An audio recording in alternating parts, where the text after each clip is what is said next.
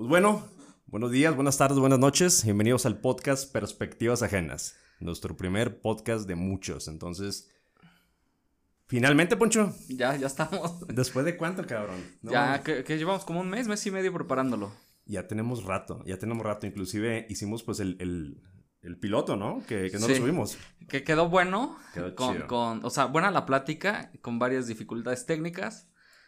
Pero maestrazo, ¿eh? Me sorprendiste. sí, ayer que estuvimos platicando me quedé como, wow, te clavas mucho. Sí, güey. La, verdad es que quisimos empezar esto de, una manera un poquito profesional, ¿no? Mm. Nos empezamos a documentar tanto Poncho como yo, equipos, software, etcétera, edición, postproducción. Entonces, si, si, si, si decidimos hacerlo, lo, lo, lo, vaya, un poquito más profesional, ¿no? Entonces, pues por eso que, que nos tardamos poquito, inclusive pues adquirimos los micrófonos, las interfaz, las interfaces, este, los cables, todo lo necesario, entonces ya estamos de acá.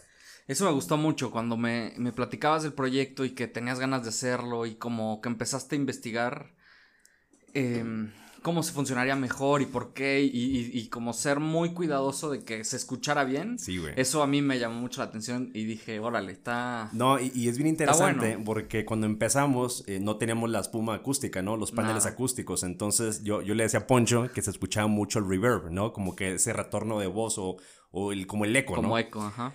Entonces ya, ya instalamos los paneles o los difusores acústicos y, y, es un mundo de diferencia. O sea, creo que no es que tengas que tener el, cuarto profesional para grabación. Es solamente con cosas muy específicas. Hay una, una diferencia enorme, ¿no? Abismal. Con y, hay que, hay que ser creativos, ¿no? Totalmente. ni siquiera es tema de dinero. O sea, es, ser creativos, ganas y hacerlo. No quedarse con ganas. Sí, una, una, de las cosas que yo le decía a Poncho mucho es que no, no, es que le invertamos mucho a los equipos, ¿no? Y a la instrumentación, sino tener un producto de calidad. ¿A qué me refiero con producto? Sino el contenido.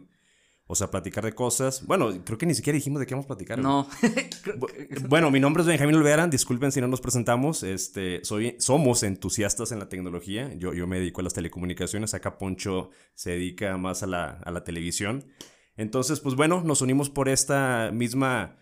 Somos muy fans de la tecnología. Entonces, pues bueno, creo que ese es el tema principal que vamos a hablar. Pues bueno, tendencias, etcétera. Cosas que estén en, en, en, en el foco, en el radar de de innovación tecnológica, pero también cosas que nos pasan, ¿no? De, o sea, de día a día. Sobre todo, exacto, eso, eh, cuestión de tecnología y que puedan ser aplicadas a la vida diaria y cosas que, que te suceden diario que ni siquiera tú te das cuenta que están sucediendo, ¿no? Es como, como tratar de explicar desde nuestro punto de vista. Sí, eso es exactamente. El nombre de perspectivas ajenas viene porque muchas veces nos cerramos a, a lo que nosotros pensamos, ¿no? Eh, creo que ayer estábamos platicando, Poncho y yo, eh, no sé, ha habido veces que, por ejemplo, ¿no? 100 personas eh, les toca ver algo, o sea, una explosión o X cosa, y cuando los investigan o les preguntan cómo fue lo qué fue lo que pasó, cada quien va a tener un punto de vista muy diferente al otro. Entonces, desde ahí queremos partir, ¿no? Las perspectivas de, de cada quien y entender el, el, por qué cada quien piensa así. Entonces, muchas veces no vamos a coincidir, obviamente, y, es el motivo, ¿no? De discutir aquí, platicar. Y estando en, la era en la que estamos, en la que es mucho más fácil expresarse y poder llegar a más lugares y que te escuche más gente y que esa gente tenga como retroalimentación, que te pueda retroalimentar. Yo creo que se me hace una fórmula muy padre de poder eh, compartir experiencias y que te las regrese, ¿no? No nada más estar aventando ahí ideas, no se trata de eso, se trata de que hagamos comunidad, de que nos platiquen también sus temas y que nos digan, no, no, yo pienso eh, distinto por esto, por esto, siempre con argumentos, con mucho respeto, que de eso se trata esto, ¿no? De respetarnos, de conocer otros puntos de vista y eso nos va a llevar a crecer. Sí, totalmente. Y, y, todo en el ámbito de la objetividad. Yo creo que es importantísimo, ¿no? Cuando vas a debatir algo, vas a plantear algo, creo que debes tener un fundamento objetivo. Entonces, desde ahí partimos y pues bueno, bienvenidos. Perspectivas ajenas. Creo que eh, ya tenemos rato, o sea, híjole. Sí, ya es. Un poco nerviosos, ¿eh? La verdad, un poco nerviosos. Es la verdad, o sea, estamos, es el primer podcast, entonces disculpen si. bueno, no disculpen, porque no tiene, no tiene nada de malo, o sea, equivocarte es bueno. Creo que es parte fundamental de aprender. Es totalmente parte del crecimiento, entonces no nos disculpen. Eh, y pues bueno, tenemos muchos temas, inclusive creo que hicimos una libreta ahí de temas a qué platicar, pero bueno, creo que eventualmente van, van, a, van a salir más cosas. Eh, tenemos ahí una listita. Y pues bueno, una de las cosas principales de las que queríamos platicar Poncho y yo eh, es adaptarte a, esta pandemia, ¿no? ¿Qué, qué tanto nos cambió? Eh, los, el trabajo, por ejemplo, las actividades diarias, el trabajar desde casa. Entonces, eh, la resiliencia que es importantísima en estos tiempos, cómo, cómo no dejarte llevar o no, o por ejemplo, ¿no? La gente que perdió el trabajo. O sea, estos cambios, ¿qué tanto afectan a la sociedad en general? Muchísimo, la economía, en, la, en el ánimo de la gente. Este, o sea, hay personas que, que tienen un negocio y que, y que, sus ventas eran presenciales y tuvieron que reinventarse a través del internet o, de aplicaciones o de mensajes de WhatsApp, de, de repartir su producto, de, de reinventarse, o sea, de, cambiar el, sentido de su negocio y de tener las ganas, que tienes que pasar pues obviamente por el periodo de depresión y darte cuenta que no la estás haciendo y entonces cómo le voy a hacer y la angustia pero vuelvo a lo mismo, o sea, gracias a la, a, la herramienta de la tecnología que tenemos y muy fácil de, investigar, abrir Google y poner cómo le hago, es padrísimo. Sí. Y, y, encontrar todas, todas las respuestas ahí. Nada más es tener ganas y echarle para adelante. No, no, sé, no sé si tú me platicaste o alguien me platicó que ya inclusive la gente que vende tacos trae la, el clip este para pagar con tarjeta. Sí. O sea, cómo la gente se está adaptando ya a estos cambios, ¿no? Y utilizar la tecnología a su favor. Beneficiarte de estos elementos, de estas herramientas tecnológicas que, que ya están ahí, ¿no? Yo creo que, obviamente, además de, de todo lo negativo que trae la pandemia, lo bueno que ha tenido, que ha traído es esta revolución, ¿no? Esta, esta, no sé, esta, que la gente empieza a adoptar las tecnologías a su beneficio, ¿no? Por ejemplo, yo creo que hace un año hablar de trabajar desde casa era como un, un, tabú, ¿no? O sea, nadie quería adoptar esa forma de trabajar, ¿no? Porque es bien difícil, trabajar desde casa es bien difícil y no es para todo. Creo que ya lo platicamos en nuestro... En nuestro demo. En nuestro demo eh, y creo que nos, o sea, nos extendimos bastante en ese tema. es un tema gigantesco. Eh, porque sí, yo creo que ahorita a la fuerza todas las empresas tuvieron que adoptar esta, esta forma de trabajar de manera remota, pero... Y, cada negocio es distinto. Yo, por ejemplo... Muy distinto. Este, yo nunca me imaginé trabajar desde casa, eh, haciendo lo que hago. Y yo recuerdo que hace como 6, 7 años, un amigo en Puebla es contador y, y él empezó a hacer home office. Y cuando me platicó, yo dije, ¿Y que dijiste, yo quiero también. No, no me llamó. O, ¿Oh, sea, ¿En serio? Decía, qué padre, pero te digo, como en mi rubro, como que decía, no, eso es imposible, o sea, jamás voy a poder. Ok, ok. Y después, bueno, me platicaba cómo era y, entraba a reuniones y pues tenía que llevar como una agenda y él preparar sus temas y hacer visitas por teléfono, no sé, cómo compré que decía, ahora está chido, no me lo imagino en mi rubro. Es que no hay ni instructivo, no hay como que A, B y C, es como que adaptarte a la situación y dale. Exacto, y tengo otro amigo con el que trabajábamos, bueno, bueno, seguimos trabajando actualmente, pero en ese tiempo estábamos en otro canal de televisión y platicábamos, ¿te imaginas que pudiéramos e-, editar desde casa? Sí, no, pues estaría padre y estoy instalando una computadora, internet, ya, pero lo platicabas. claro, eso nunca va a pasar porque ah, te haces pensar de que pues tienes que estar en el momento, o sea, con los equipos necesarios, estar ahí y va a ser muy difícil conectar antenas, no sé. Y sobre todo con transmisiones en vivo, ¿no? Se me hacía como cuando veíamos los supersónicos, ¿no? Llamadas telefónicas a distancia y cosas. Algo muy lejano de la realidad. Muy lejano, que no iba a pasar nunca. Y bueno, nos pues cayó la pandemia y llegó nuestro director y nos mandó a casa y, nos mandó, pero a no hacer nada, sin saber cuándo íbamos a regresar. Con una incertidumbre, o sea, enorme, ¿no? Me 15 días después estábamos al aire. Y yo decía, wow. De manera remota. De manera remota. Estábamos editando. Yo, yo, me dedico al rubro de deportes, de noticias. Correcto. Y, y así hacíamos. O sea, de repente los asistentes de producción nos hacían llegar el material, teníamos que editarlos, obviamente paso a paso, ¿no? O sea, y me imagino que obviamente tuvieron problemas. A ver, o sea, no fue como, como lo que estamos haciendo ahorita, de todo ya todo el mundo sabía qué hacer de manera remota, acceso a los servidores, a los software, al, video, por ejemplo. ¿Sabes cuál fue yo creo que el mayor problema? La comunicación. Como que todos sabíamos cómo hacerlo, solo faltaba encauzarlo. Como eh, eh, ponernos de acuerdo de cómo realizarlo. O sea, herramientas colaborativas. Exacto, porque teníamos computadoras, teníamos internet, teníamos este que compartes esto en Google, eh, Google, Drive. Google Drive. Entonces, como que, ah, mira, uno decía, ah, mira, podemos crear un correo y que ahí caigan tales cosas. O sea, empezaron a ver las bondades de estas herramientas tecnológicas. Y, y, todos, wow.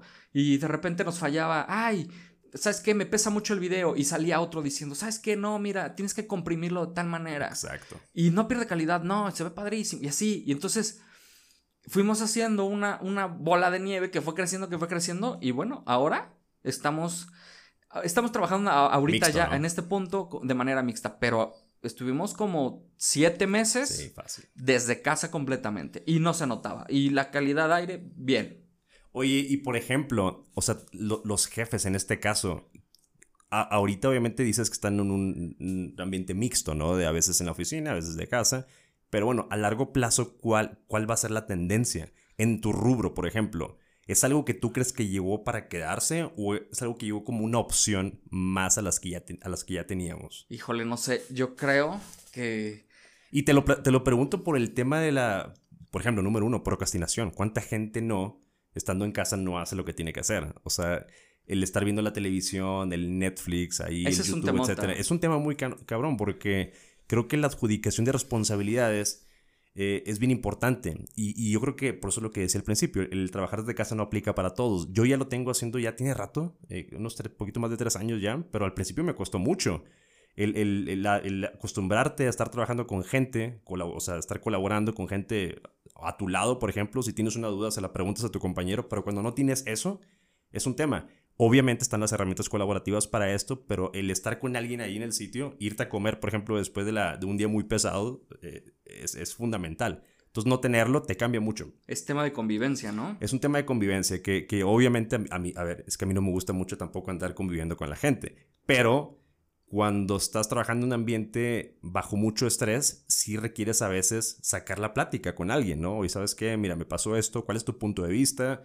Eh, lo solucionamos de esta forma, etcétera. Cosas que pasan día a día, ¿no? En la labor de cada quien. Y cuando no tienes eso, eh, pues la gente, videos, Netflix, o sea, YouTube, etcétera, ¿no? Empiezan a, alejarse un poco de sus responsabilidades y eso es un tema. Entonces, no sé qué tanto la productividad haya bajado o subido, dependiendo de cada, dependiendo de cada rubro, pero yo creo que el tiempo lo va a decir, obviamente, pero hasta el momento creo que va bien. No, va muy bien. Y para haber empezado como de manera experimental, lo que nos hayan aventado a los que tuvimos la oportunidad de trabajar desde casa, pues es, fue eso lo, lo que dices, como aprender a separar tus tiempos en la casa, tus tiempos en el trabajo y, concentrarte y ser organizado. Como tener muy claro qué es lo que tienes que realizar en el día, los tiempos en los que tienes que prestar atención y comunicarlo con tu familia, que Oye, ¿sabes qué? Ahorita estoy chambeando, este es mi horario, de cuenta que no estoy. Exacto. Sí, fíjate que he visto muchos memes de, esto, que en las puertas ponen, oye, en llamada, ¿no? Y le dan vuelta. Y eso está bien, la verdad, porque, híjole, no, no sé si ha topado que te metas a reuniones, se escucha el perro, la gente ahí comprando los... Nosotros estamos en la Ciudad de México, entonces hay una, una camionetita muy, muy se famosa. compran colchones. Entonces, cabrón, escuchar eso de fondo, pues, o sea, sí es un poco frustrante, ¿no? Entonces, te tienes que adaptar a todo eso. Y, pues bueno, es parte de, eh, obviamente, el hacer un cambio tiene costo. Y, ese costo es obviamente el aprendizaje, los errores, etc. Pero yo creo que es bueno, yo creo que es una buena alternativa. Eh, yo creo que la gente está ahorrándose mucho dinero, no solamente las empresas en pagar renta de edificios, pero también la gente en el traslado a sus... A sus claro, el eh, tema de la gasolina, por lo menos en la ciudad de Gasolina, tráfico, o sea, imagínate, es un tema.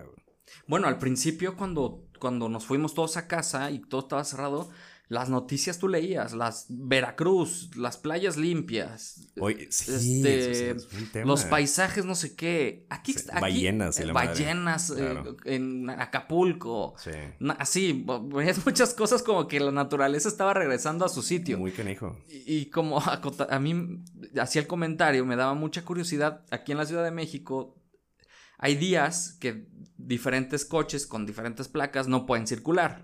que es el, hoy no circula. Correcto. Y, esto es por el tema de la contaminación. La Ciudad de México se encuentra en un valle y pues la contaminación como que es muy difícil que se, que se esparza por, cuando, corre el viento.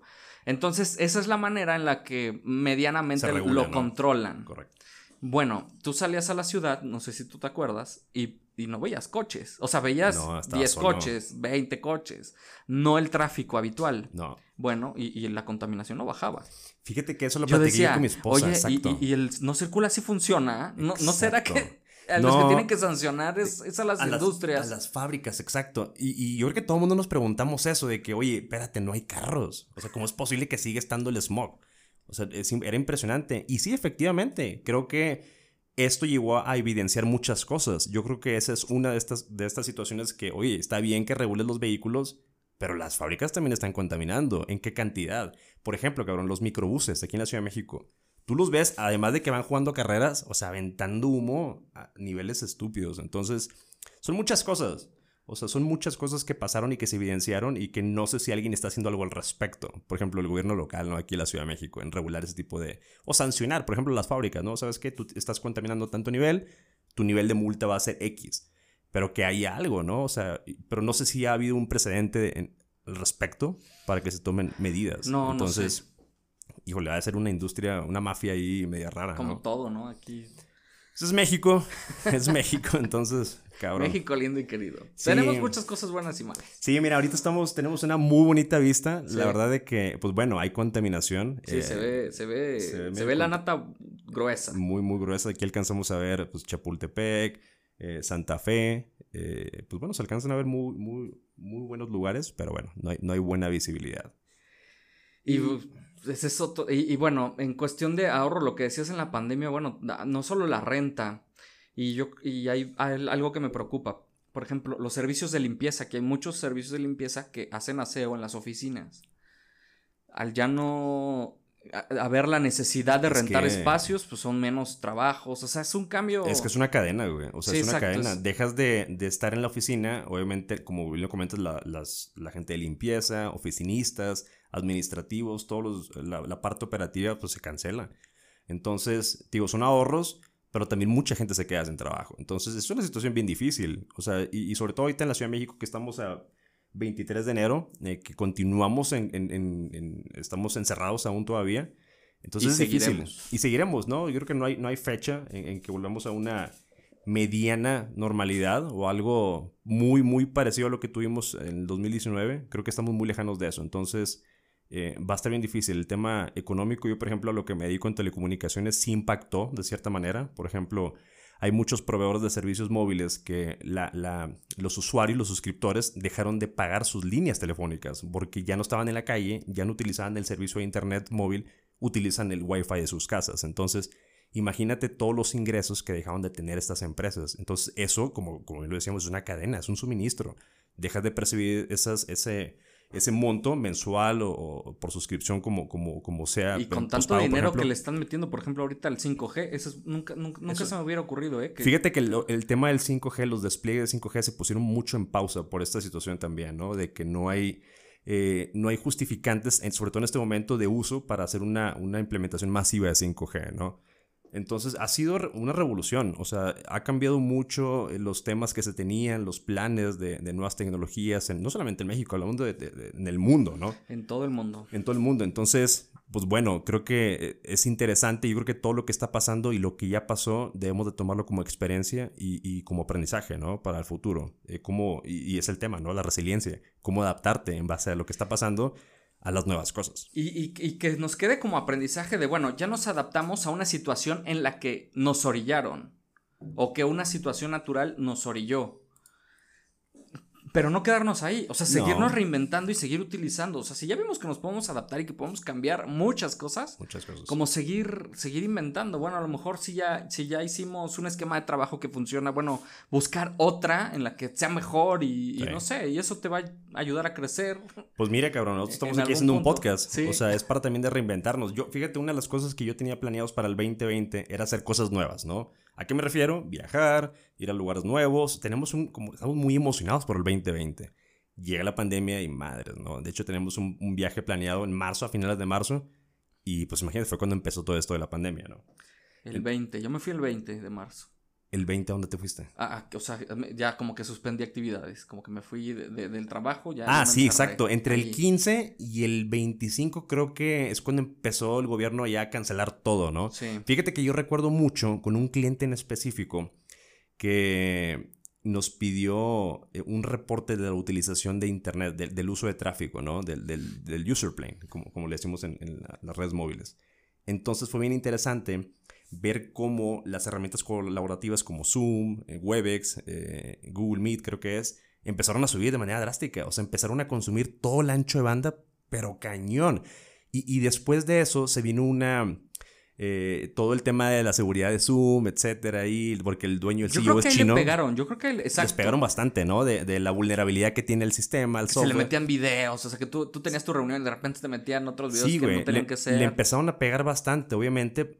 A ver, yo me imagino por temas económicos, ¿no? O sea, el, el CEO es chino, entonces como que no, no utilicen Zoom, o sea, pueden vulnerar sus temas de seguridad local, etcétera. Entonces, pero, o sea, nunca bajó el uso de Zoom porque empezaron con una propuesta muy agresiva a nivel comercial, ¿no? Gratis, por ejemplo, no sé qué tanto tiempo. Y todo el mundo actualmente siguen utilizando Zoom. Entonces el tráfico eh, em, se empezó a saturar de estas herramientas colaborativas, sobre todo las videollamadas.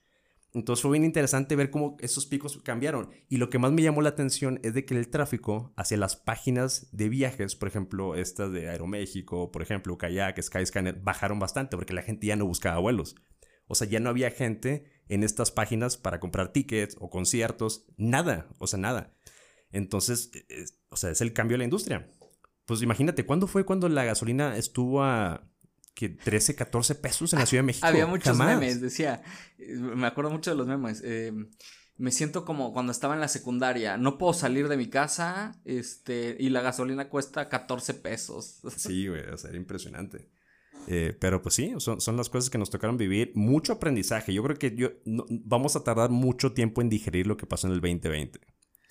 Bastante. O sea, es muy difícil todavía digerir eso. Y, sobre todo que nos ha tocado un inicio del 2021 medio, medio difícil. Pues igual, ¿no? También como que 2021 decíamos, nah, ya, el 2021 ya se va a acabar, ya hay una vacuna y año nuevo, vida nueva y vamos a regresar todos igual. Y pues y sí, regresamos igual.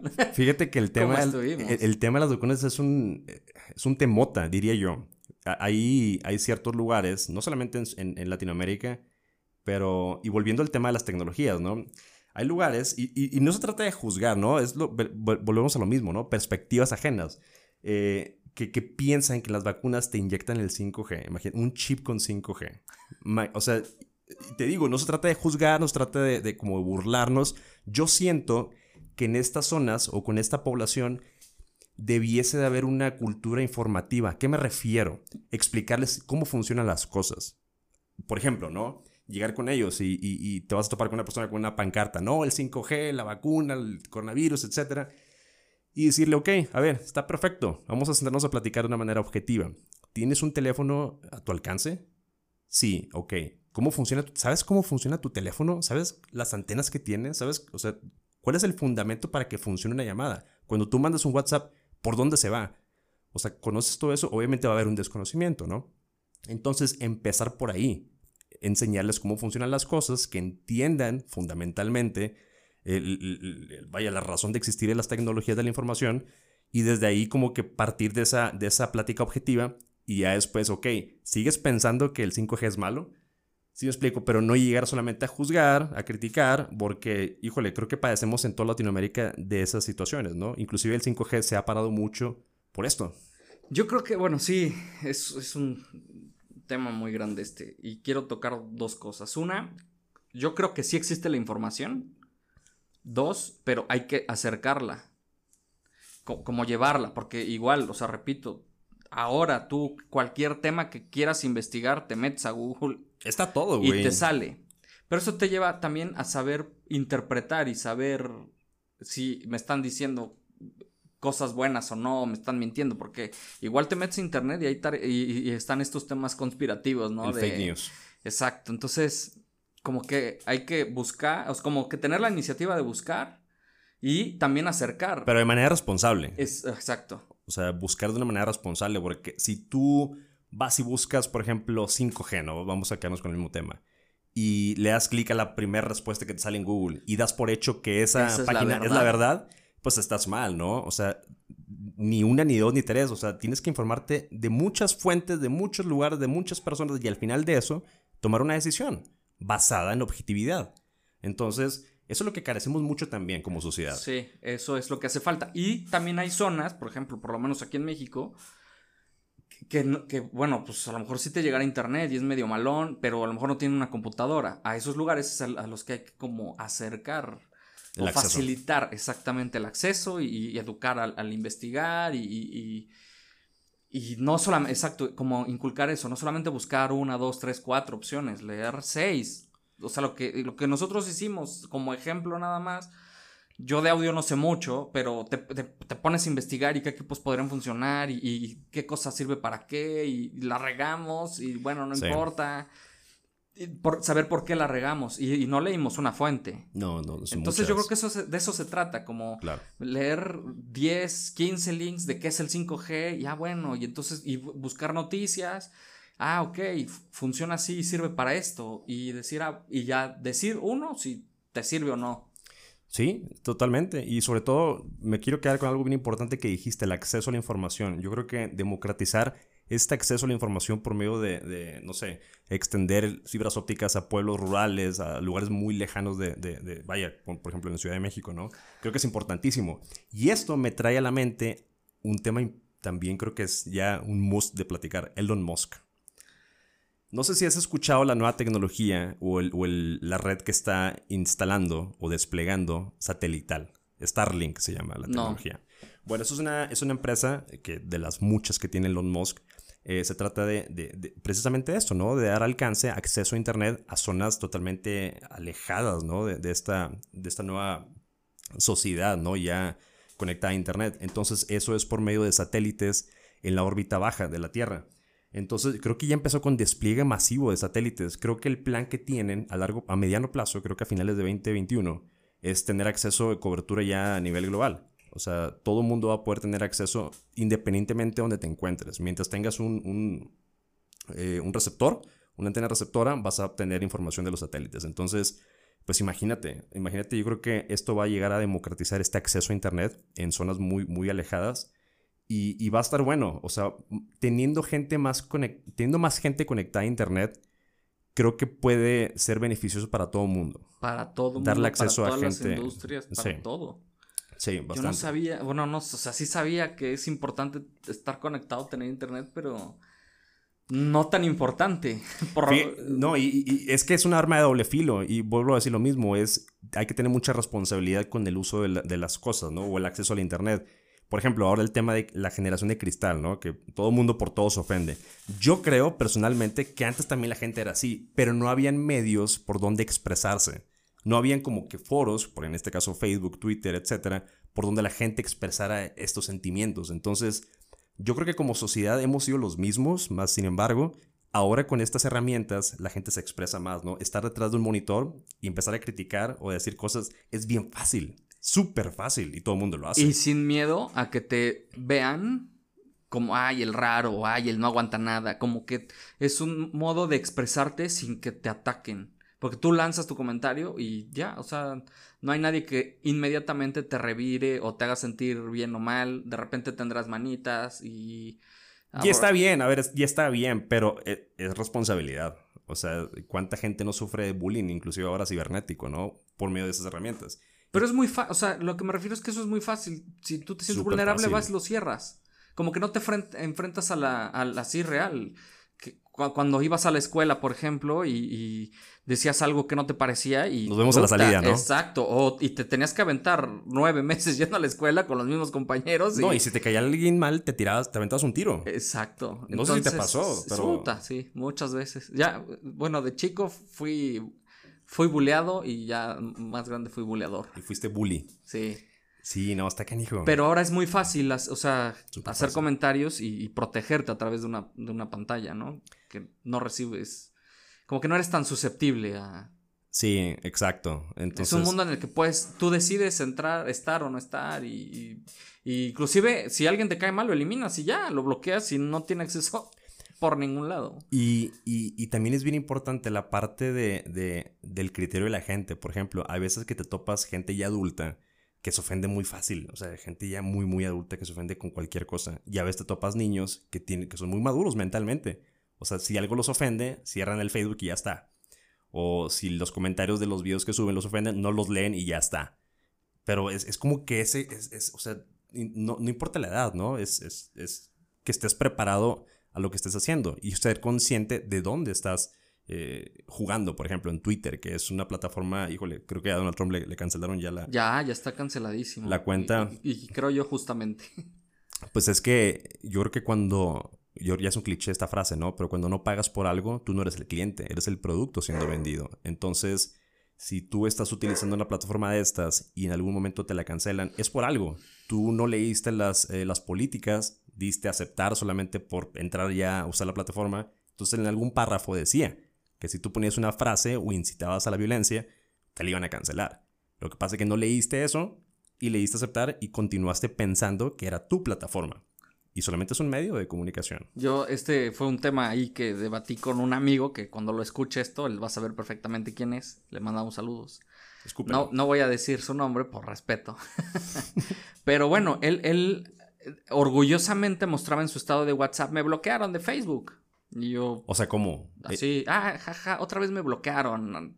Este, qué exagerados, qué no sé qué. Ah, él publicó eso. Él publicó eso en su estado de WhatsApp. Como que orgulloso de que lo hayan... orgulloso de que te hayan bloqueado. Y a lo mejor para mucha gente, pues sí le va a dar orgullo, o no sé. Claro, Pero mi punto de vista es, le dije, oye, a mí me daría pena mostrar eso. Y me dice, ¿por qué?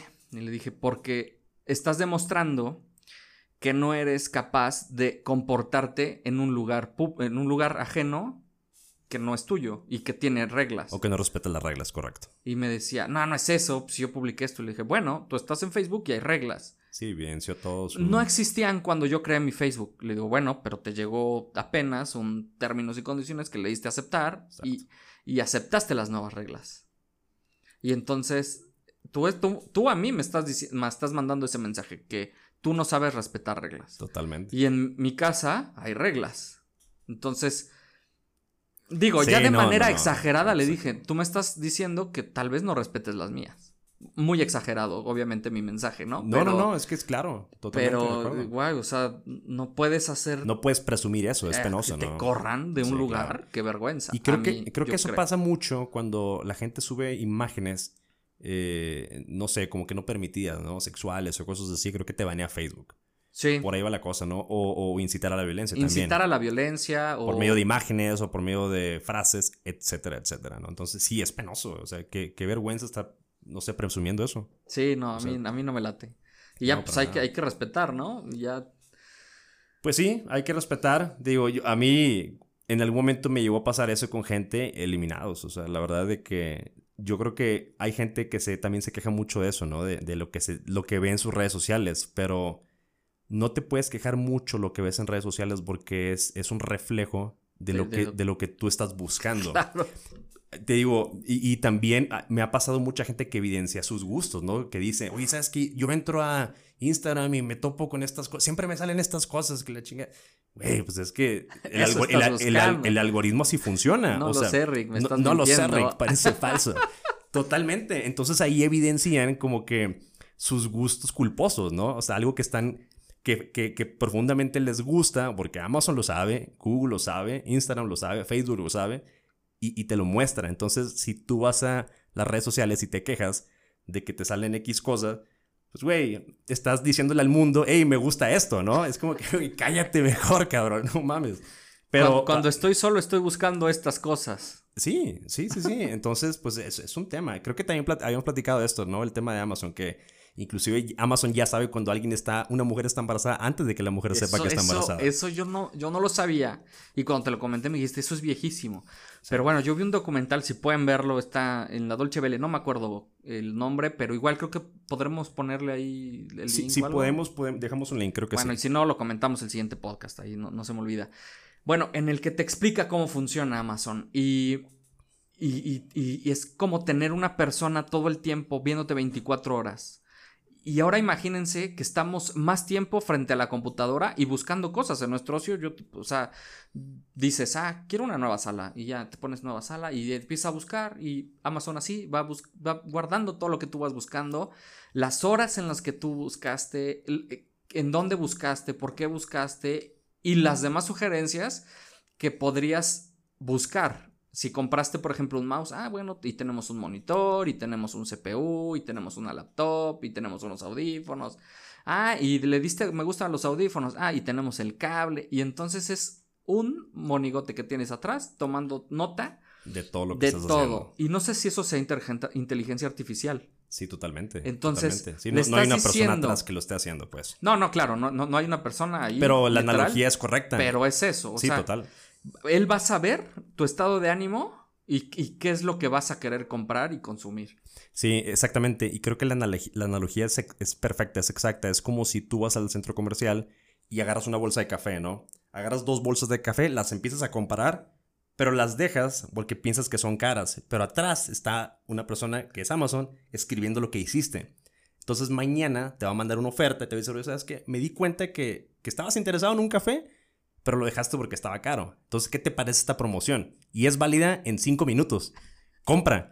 Entonces, eso es lo que hace Amazon. En pocas palabras, en muy, muy, muy alto nivel, eso es exactamente lo que hace Amazon. Y eso está muy padre. O sea, que tengas todo al alcance con, con un clic está muy padre. Pero otro tema que yo te comentaba. Híjole, o no lo sé, Rick. ¿En qué momento? O sea, nos va a empezar a, a sobrepasar ese tipo de tecnología. Pues, ¿O qué tanto van a saber? Es el Justo análisis en de este datos. mismo, en este mismo documental te decían, ¿cuál es el verdadero negocio de Amazon? ¿El venderte un producto? O, o los datos, la información, lo que tú le estás generando. Todos esos datos de qué te gustó, cuándo te gustó, por qué te gustó, a qué hora diste clic, en dónde. Saben a dónde estás, si te gusta la playa, la montaña, todo. Pues mira, fíjate que la, la- la diferencia yo creo entre, por ejemplo, Amazon y Facebook es que Amazon como que es un poco más claro el modelo de negocio, ¿no? Es un marketplace muy grande eh, donde tú puedes comprar y vender. Entonces ahí hay muchas ganancias, ¿no? Sobre todo para Amazon. Que obviamente aplica Sí, en análisis en- de en datos, eso machine learning, Ahí hay ganancia. artificial. Hay ganancia, ¿no? Pero, Pero, imagínate si llego yo y te digo, oye, necesito que me digas, voy a lanzar un producto, necesito que me des datos de, es a lo que voy. de, de cómo tiene que ser mi micrófono para que me lo consuman las personas de 18 a 30 años. Ah, y él va a sacar una carpetita y te va a decir, ah, mira, sí, totalmente. esto, de las edades esas les gustan este, este modelo y va a ser exitoso. Ah, pásamelo, no, te cuesta tanto. Sí, no, totalmente. Te digo que la, la diferencia que yo creo que, que hay entre Amazon y Facebook es esa, ¿no? Que, que Amazon como que está un poquito más claro ese modelo, pero en Facebook, pues es como que la gente cree que es suyo, ¿no? Ah, es gratis Facebook, Nel. O sea, tu información va de por medio. Fíjate que algo bien chistoso que pasó últimamente, que estaba platicando con mi esposa, el tema de WhatsApp, ¿no? ¿Cuánta gente se ofendió por el tema de WhatsApp, ¿no? De que van a leer mis conversaciones, de que madres van a poder acceder a mis chats, a las fotos, Tú sabes bien cómo está ese tema. Yo no lo tengo muy espérate, claro. espérate, fíjate, nada más para terminar un poquito esto. Y se me hizo bien chistoso que la gente que se empezó a quejar de esto, de, de "Ay, me voy a Telegram, me voy a otras herramientas colaborativas, es la misma gente que empezó a compartir en Facebook la, el famoso de esta aplicación de cómo me voy a ver en 50 años, que se hacían viejitos. Y yo, wow, ¿qué, qué pedo con el criterio de esta gente, o sea, o con la congruencia, ¿no? Se quejan de algo sin saber fu- fundamentalmente cuáles son los cambios de WhatsApp, solamente porque la gente lo dice. Ah, no, la gente está diciendo que te vayas. Ah, chingues madre, des- de- eh, desinstaló WhatsApp Me y me voy. voy a, a Telegram. Pero con un desconocimiento, ¿no? Sin entender objetivamente cuál es la razón de estos cambios de política de privacidad de, de WhatsApp. Entonces, vuelvo a lo mismo. No somos dueños. Si no pagamos por algo, jamás Hay vamos a hacerlos. Hay un costo, todo tiene un costo y nada es gratis. Entonces, partiendo por ahí, yo creo que es poco más fácil entender la razón de las cosas y el existir de las aplicaciones colaborativas, ¿no? Y, y te digo, se me hizo bien chistoso esta gente, ¿no? Quejándose, subiendo screenshots o, o status, historias en Instagram, etcétera, de que Instagram, eh, perdón, WhatsApp está cambiando cuando usan estos aplicativos, ¿no? ¿Cómo, ¿Cómo me veo como mujer? No sé si viste esta aplicación también que te cambia el sexo. Sí. Y, y- esa, tú Face para App. tú acceder, el FaceApp, exactamente, tú para acceder a esos aplica- aplicativos, tienes que ceder información de, que tú tienes en Facebook hacia esa aplicación. Tú le das a aceptar. Entonces, al dar a aceptar, todo lo que haces tú en Facebook se lo pasas a esa, a esa empresa que está detrás del FaceApp, por ejemplo. Entonces, ellos ya tienen tus datos. ¿Cómo lograron tener tus datos? Pues con el morbo con- de una aplicación de cómo te verías como mujer. Entonces hay un costo muy grande, muy, muy grande. Y esa información son datos y los datos es poder. En esta era digital, el que tiene más datos, el que En- tiene más información, es el que tiene el poder. En esta y siempre, yo siempre he dicho, la una, la información es poder y la información no es para todos. Porque una vez que tú te informas tienes que tener el criterio de saber cómo interpretarlo y cómo actuar. Y muchas veces no estamos preparados para saber cosas. Sí. Entonces, bueno, pero antes de FaceApp ya sabía, o sea, el mundo ya sabía. No, no, antes totalmente. de WhatsApp y de. Facebook. O sea, Google en tus calendarios ya sabe tus juntas.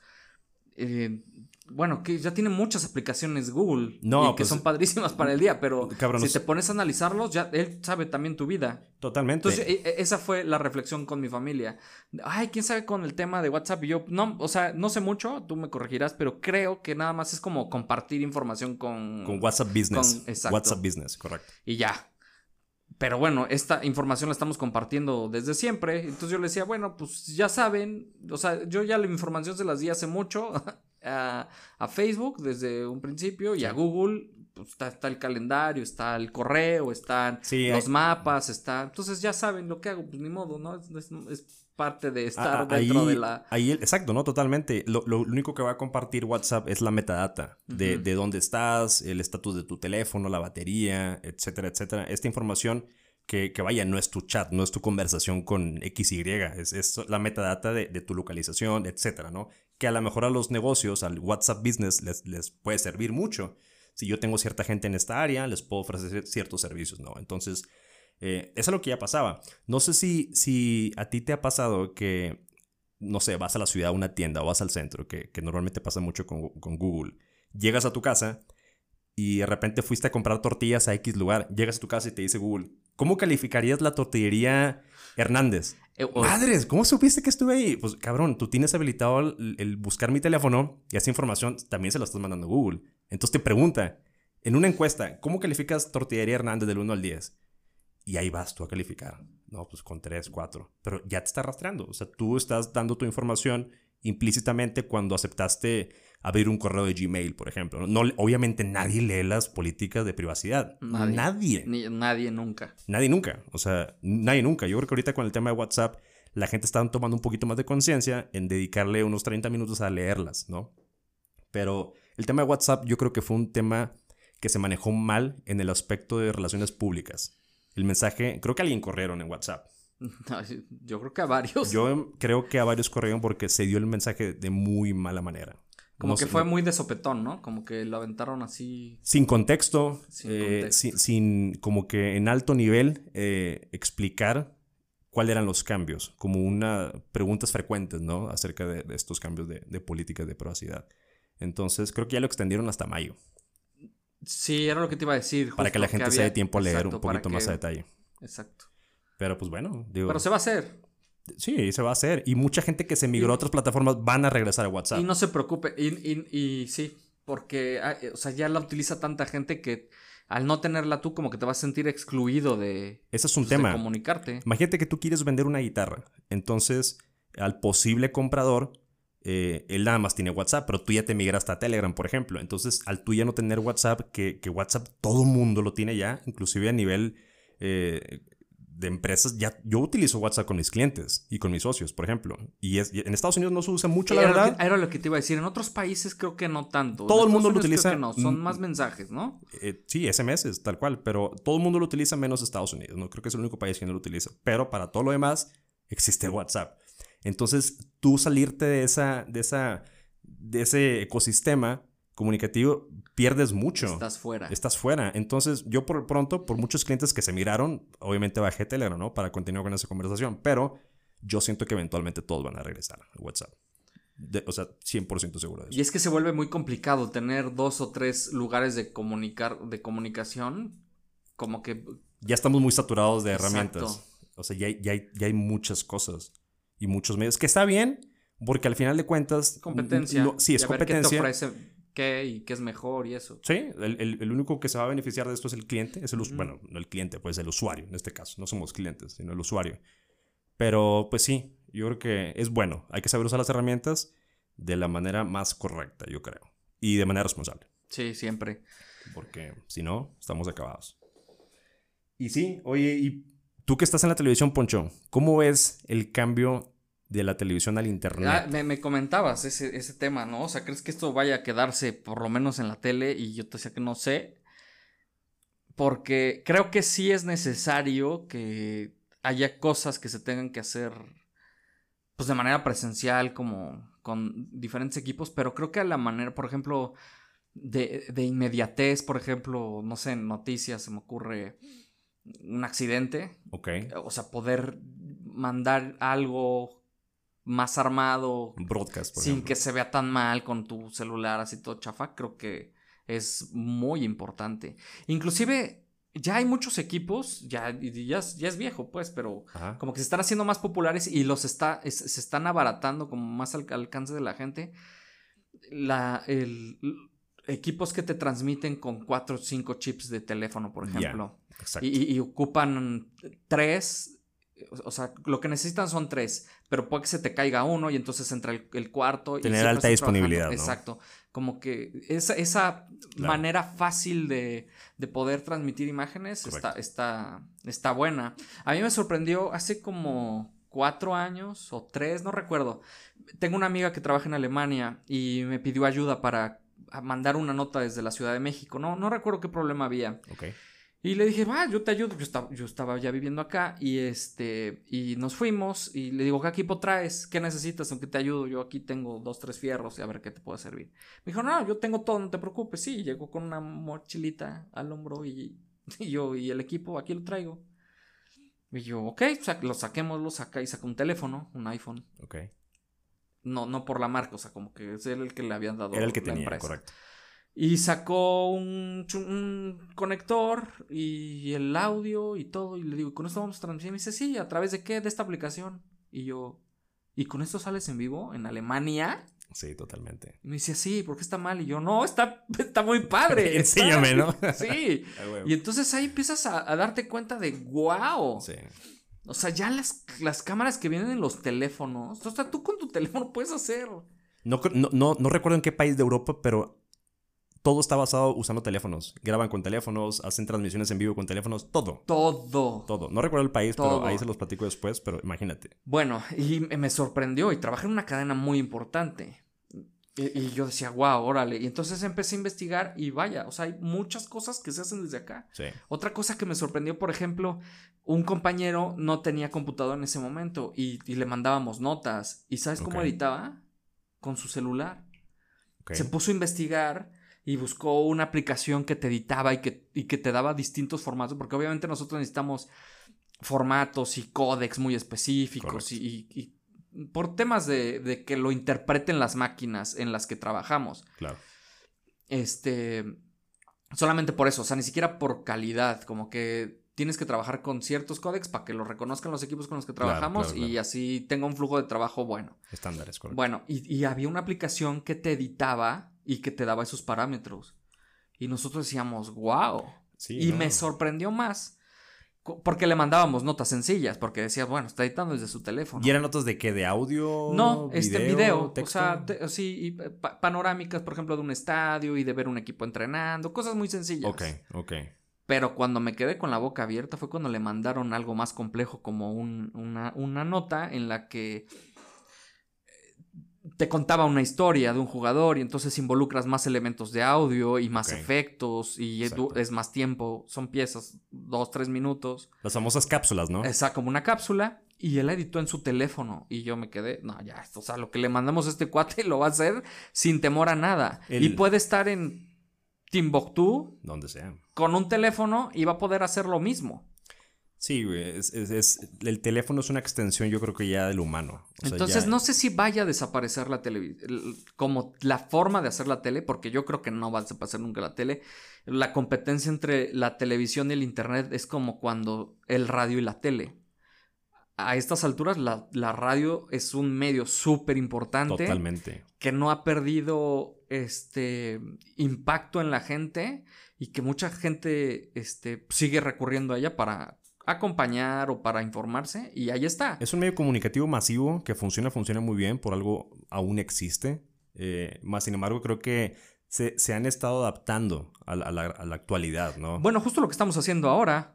pues sí, antes Esto, teníamos... esto era imposible ah, hacerlo. sí, era imposible, exacto. Y, y bueno, ahora se, se- se hace a través del internet, está bien, pero vaya, es como, como la evolución de la radio, yo la quiero pensar. Y siento que la tele va a ser así. como que en, en- va a poder, va a ser más fácil generar contenido, pero la televisión va a estar ahí. Sí, está interesante. Sobre todo con esto de la pandemia, ¿no? Que las clases se empezaron a dar por la televisión abierta, que fue un medio eh, que se tuvo que utilizar para eso, ¿no? Entonces... Que ya existía, ¿eh? La sí, telesecundaria. La, telesecundaria ejemplo. existía, exacto. Pero ahora como que, madre, vamos a tener, tener que hacerlo masivo. Lo que pasaba antes es que, por ejemplo, en la telesecundaria, el alumno acudía al aula y bueno, ahí tenían sus antenitas muy bien ubicadas y. Canal X. Y ahora al revés. Ahora es desde casa y, Sí. y- y que, y, que, y que transmitan. Sí, es un tema. Por ahí escuché, por ejemplo, ¿no? Las una de las televisoras más grandes de México, si no es que la más grande TV Azteca, creo que ya no hace novelas, por ejemplo. Entonces, se está, está cambiando el modelo de negocio. O las sea, compran. En, ¿A quién se las compra? En, en- ay, te- te- no recuerdo. he visto, he visto muchas con, con idiomas muy raros, güey. Sí, o sea, obviamente algo así brasileñas como árabes, ¿no? Como Unas árabes también. Así como. y traducidas, como ser- sí, claro, lo que hacen, allá están generando. No sé qué tan barato le esté saliendo allá, no sé qué bien les paguen, no tengo idea. Pero está saliendo más barato hacer allá y las compran acá, nada más las doblan y listo. Y son un boom, En serio. neta. Yo estoy muy alejado de esa realidad, totalmente. No, yo, o sea, yo- bueno, yo tengo eh, gente cercana que, que, que las ve y son un boom y conozco mucha gente. Bueno, Y es por estar por el medio. y es consumo masivo, ¿no? pues qué cañón. O sea, Tienen un éxito impresionante. Y cómo cambió, por ejemplo, antes en México, se, ese era nuestro fuerte, se producían Novelas. muchísimas novelas. Sí, sí, recuerdo. A Japón, a China, creo Ah, que Mandábamos a todos a lados, todos no- nos reconocían por eso. la producción era buena, yo creo, ¿no? Sí. O sea, había billete para invertir en eso. Ahora no. Por lo mismo que tú dices, que ya las compran a otros países, ¿no? Quiero pensar. Sí, Porque no la- sé qué eh, tanto a- sea además, por ejemplo, ¿no? Yo creo que la, el, el- el target de las novelas es gente mayor de 40 años, 50, yo creo. Es muy difícil que alguien de 30 esté viendo novelas hoy. O sea, la gente ya está viendo TikTok, por ejemplo. O videos en Facebook o Instagram. O en, o en Netflix, pero yo creo que como que van a cambiar los nombres. A eso me refiero con- están. A eso me refiero con, el- con la televisión, ¿no? O sea, ¿cómo va a cambiar? ¿Cómo se va a adaptar a esta nueva generación de consumo digital? No sé, yo por ejemplo tengo un servicio eh, residencial de servicio de Triple Play y te dan una aplicación donde tú por la aplicación puedes ver los canales o, o lo que te- tú tengas, cualquier suscripción que tú tengas con esa, con esa empresa. Entonces dije, ok, está, está chido. Si por ejemplo quiero ver un partido de fútbol, que creo que ahí sí le veo el beneficio a la televisión, los partidos de fútbol porque actualmente no hay ninguna plataforma online de streaming que te entregue este tipo de servicios. Por ejemplo, la Liga Española, La Champions. la Champions. La Champions sí te transmite en Facebook. Algunos partidos, mañosamente. ¿En serio? Sí, claro, tú puedes ver por Facebook. eh, este, ¿Oficialmente? Oficialmente O sea, puedes ¿Facebook ver un tiene partido. licencia? Sí, no, no sé cómo sea la negociación. Porque obviamente ves en- gente que transmite en Facebook, Ah, no, eso es otra super cosa. chafota. Sí, chafa. No, no, bien. La- de- de- un partido de la Champions. Ok. A lo mejor no te van a poner un estelar, pero sí te pon si tú puedes ver la Champions en Facebook. Yo he No visto sabía. partidos y, y bien, de manera legal, bien, bien, bien, bien. Roja directa, yo creo, ¿no? Es la clásica. O sea, Hay ¿cuán- muchos, hay muchos. Hay muchos, pero. Y, que buscan como esos baches legales en los que puedan transmitir, por ejemplo, a veces te, te voltean la imagen. La imagen, exacto. Entonces ya manipulaste. Ya O cambian el cuadro, ¿no? Exacto, cambian el cuadro. Sí, es un Hay, tema. hay muchos, muchas maneras de, de hacerlo que no sé más honesto, No, fíjate que a mí tampoco. pero es una manera de, de, de mandarnos el mensaje de que tenemos que llegar a, a transmitir. Es que, que es un más nicho. fácil. Es que es un nicho. Por ejemplo, a lo mejor cambiar el modelo de negocio para que podamos tener Fíjate. acceso a más gente. Y Ah. ganan, y ganan público. No, deben de ganar. Ahorita, por ejemplo, que no hay acceso a los estadios, ¿cuánto dinero no están perdiendo los equipos, eh, las televisoras por pagar por licencia? Entonces yo creo que es un momento indicado en que se pongan a pensar, ok, hey, vamos a, vamos a meter la liga española por Netflix o por Amazon Prime, etcétera. Vamos a buscar otro modelo de negocio para, para obtener ingresos, porque no hay, si el equipo no tiene ingreso, el equipo es muy difícil que vaya a pagar la televisora por la licencia. Entonces, creo que vienen cambios interesantes. A mí me gustaría que los partidos de diferentes ligas alrededor del mundo se transmitieran por estas herramientas de streaming, por ejemplo. Estaría genial. Y, y yo creo que hay mucha gente que pagaría por eso. En vez de estar en páginas terceras, por el bajo mundo, ahí roja directa, que se te cae la señal, si estás viendo un partido importante, te lo cierran. Entonces es una frustración. Y, y en vez de estar pagando Netflix, que a lo mejor muchas veces no ves películas, pero sí ves partidos, pues hay, gente- hay gente que lo puede pagar. Yo creo que. Yo creo que ya estarían en pláticas, ¿eh? Yo también. O sea, No, no se cabrón, no, no veo por qué no. ¿Sí me explico? Sobre todo con, por esa parte, que no, no hay gente en los estadios y es mucho dinero. Muchísimo, pues es que es, es, es, ir al estadio y te consumes desde la cerveza, este, la comida, las playeras, eh, todos los impactos que tienes en el estadio, ¿no? O sea, vas, viendo todas las marcas, todo eso es dinero que le sirve al equipo para pagar a los jugadores. Oye, por cierto, otro tema, Poncho, que quería tocar contigo, creo que ya hemos discutido, el tema de, de transmitir en Full HD o 4K. Creo que ahí tenemos una diferencia o una, un intercambio de opiniones muy interesantes, ¿no? sobre todo tú que te dedicas a la televisión, ¿no? ¿Qué, ¿Qué piensas? O sea, ¿qué piensas que va a pasar en el futuro? No, pues el futuro es el 8K. El futuro es ahora, viejo. Exacto. No, o sea, obviamente ahorita el, 4K está muy fuerte. y a mí me encantaría poder hacerlo. O sea, poder transmitir y generar imágenes y, inclusive 8K. Ok. Que ya, que ya está también. Lo que yo creo es que, pues, eso cuesta. O sea, generar eso cuesta. Y, o sea, no solamente la ganancia que yo voy a tener. La producción. Sino más bien la cámara, en donde se va a ingestar el video, lo que pesa es ese video, el equipo que me lo soporte, mi respaldo en la nube que lo vaya a aguantar y que me lo respalde, porque la generación de imágenes eh, tienes que no solamente quedarte con tu memoria, sino tener un respaldo en otro lugar. Y lo más importante, que, el receptor tenga una pantalla que soporte eso, porque todo lo que hiciste no va a tener sentido si la persona que está consumiendo esa señal no puede reproducir a 4K, por ejemplo. Que yo, eso, eso es lo que decíamos. Por ejemplo, ahora muchos de los consumidores lo ven desde el teléfono. Y el 4K simplemente es el tamaño. Sí. O sea, inclusive creo que ni siquiera estamos preparados para tener una pantalla 4K, por lo menos en la Ciudad de México, que la, la mayor cantidad de personas vivimos en departamentos pequeños. O sea, para poder ver una pantalla así de grande tienes que tener una distancia. No solamente es tener tu pantallota para impresionar, sino cómo aprecias esa, imagen. Exacto. Y para poder puedes ver en los manuales, en los manuales de las pantallas te dicen, Hay ah, un cálculo para de ver distancia. exactamente, te calculan para tener esta pantalla tienes que tener esta distancia para el, eh, la, mejor, experiencia. del usuario. Exacto. Entonces creo que ni siquiera estamos preparados para eso. Pero bueno, a quien sí lo pueda, pues está padrísimo que disfrute ese. Es, es, es precisamente lo que te decía. Por, qué limitar a la gente que sí tiene una pantalla 4K a, a información o, a videos 1080, ¿no? Y, y, eso es un tema, como bien lo comentas, ¿no? Para poder apreciar el 4K, la pantalla debe ser muy grande, ¿no? Para poder darte cuenta de los píxeles, ¿no? Que ya no los, ni siquiera los puedas ver. Sí, si tú ves 4K en tu teléfono. No, no, sea, no, no, no, no, no, no, no te sea, das cuenta. Creo que hubo un tiempo, inclusive en el 2014, que Sony estaba apostando a teléfonos en 4K, sí. pero no, no, creo que no funcionó el modelo. Entonces ya creo que se quedan a Quad HD, que es como un 2K más un o 2K. menos. Eh, 1440 creo que es la resolución. Entonces creo que ya ese es el tope. Y, no tiene sentido meterle un 4K a un dispositivo telefónico, que la pantalla es chiquitita. Creo que lo más grande es 7 pulgadas por ahí. No tiene nada de sentido. Entonces ahí sí lo comprendo totalmente. Yo me refiero a las pantallas. Y ahora, la, sí, pero, o sea, vaya, o sea, yo estoy hablando como de los usuarios. O sea, la, verdad es que, la, por ejemplo, en YouTube. Sí, el consumo es más en un dispositivo móvil. ¿Tú por qué crees que no te vienen los datos, o sea, gratis ver YouTube?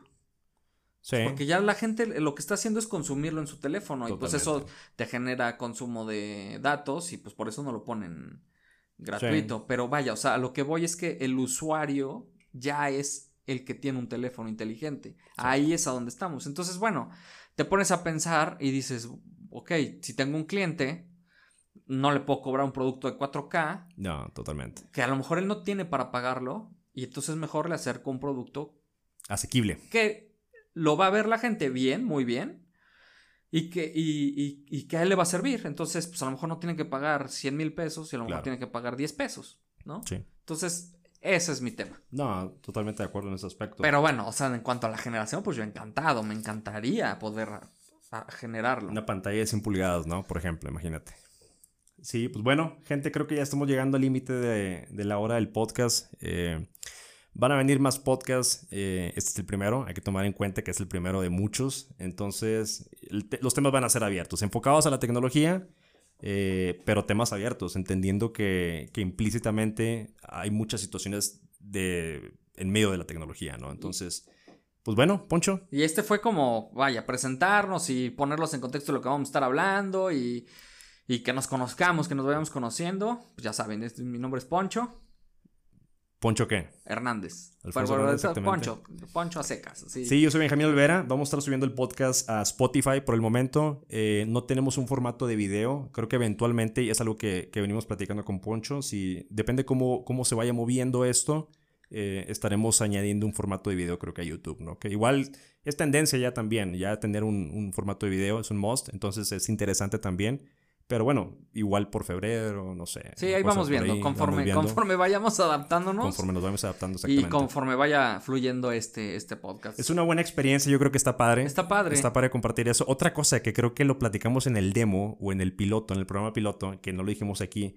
Poncho y yo somos vecinos, somos amigos, somos Sí. compadres, pero somos vecinos. Entonces, se nos es muy, no- nos es, es muy fácil para nosotros estar aquí platicando de esto, ¿no? Vamos a hacerlo de manera semanal. Entonces, pues bueno, Sí, compártanlo, escríbanos, este, todo, es, es, es retroalimentarnos, esto es para crecer juntos. claro. Y, y no hay opinión incorrecta. ¿No? De eso trata este podcast, eh, perspectivas ajenas. Cualquier opinión es aceptable. Eh, lo interesante es discutirla, ¿no? Entender el por qué alguien piensa así, compartir las ideas, es, es creo que eh, algo muy beneficioso para todo el mundo. Y obviamente si hay algún tema que quieren que tocamos, con gusto, si no Adelante. lo sabemos, lo investigamos Por y nos leemos. Entonces, eh, el chiste es esto, de que platiquemos de, de lo que nos gusta y, y de cosas nuevas y de tecnologías y de cómo afecta nuestra vida diaria y de cómo la utilizamos y cómo nos sirvió y, y todo, todo, todo, todo. Es para, para sumar, para crecer. Y pues bueno, compártanlo, este, platíquenos y ya, aquí vamos a Con estar sus abuelas, sobrinos, Todos, primos, todos, amigos, todos. que inclusive hasta las abuelas, o tienen que saber cómo funciona ahora el, el- el todo este tema, ¿no? No, Sí. no solamente es para los jóvenes, es para, Exacto. para todo tipo de gente. Sí, eso es bien importante. Creo que no lo hemos dicho, porque yo, por ejemplo, que me dedico a las telecomunicaciones, ¿no? Suelen ser temas muy técnicos que a lo mejor a gente no le, no le interesa por eso mismo, ¿no? Porque son eh, abreviaciones, nomenclaturas muy técnicas, aspectos muy técnicos que a lo mejor mucha gente no entiende y se aleja. Lo que queremos hacer también con este podcast es hacer un poquito más entendible o más asequible para el público en general. Cómo funciona el Wi-Fi, por ejemplo, cómo funcionan las redes móviles. Cuando yo mando un WhatsApp a Poncho, qué es lo que hay en medio para que funcione esa transmisión de datos, por ejemplo. Entonces, toda esa información que yo creo que es importante que la gente lo entienda desde un punto de vista sencillo, o sea, sin llegar a lo, a lo, a lo técnico así muy profundo a nivel de ingeniería, pero eh, explicarlo, ¿no? Claro, sí. de las cosas. Entonces, yo creo que la gente tiene muchas dudas de eso. Claro, ¿no? O sea, algo así muy básico. ¿Por qué si estoy pagando tanto internet y, estoy en mi cuarto y no me llega? T- Todo, o sea, co- cosas muy... Tipo de frecuencias, Exacto, modulaciones, que- etcétera. que- ¿Dónde hay que ponerlo? ¿Por qué? Todo, todo, todo. Vamos a tratar de tocar Sí, yo, yo creo que en el siguiente podcast vamos a hablar de eso, precisamente, de Sí, Wi-Fi. Estaría bueno. Eh, eh, pues bueno, Dale. Pues ahí agradecemos mucho. estamos. Muchas gracias. Perspectivas ajenas. Adiós, ra- raza. Nos vemos. Bye bye. Bye.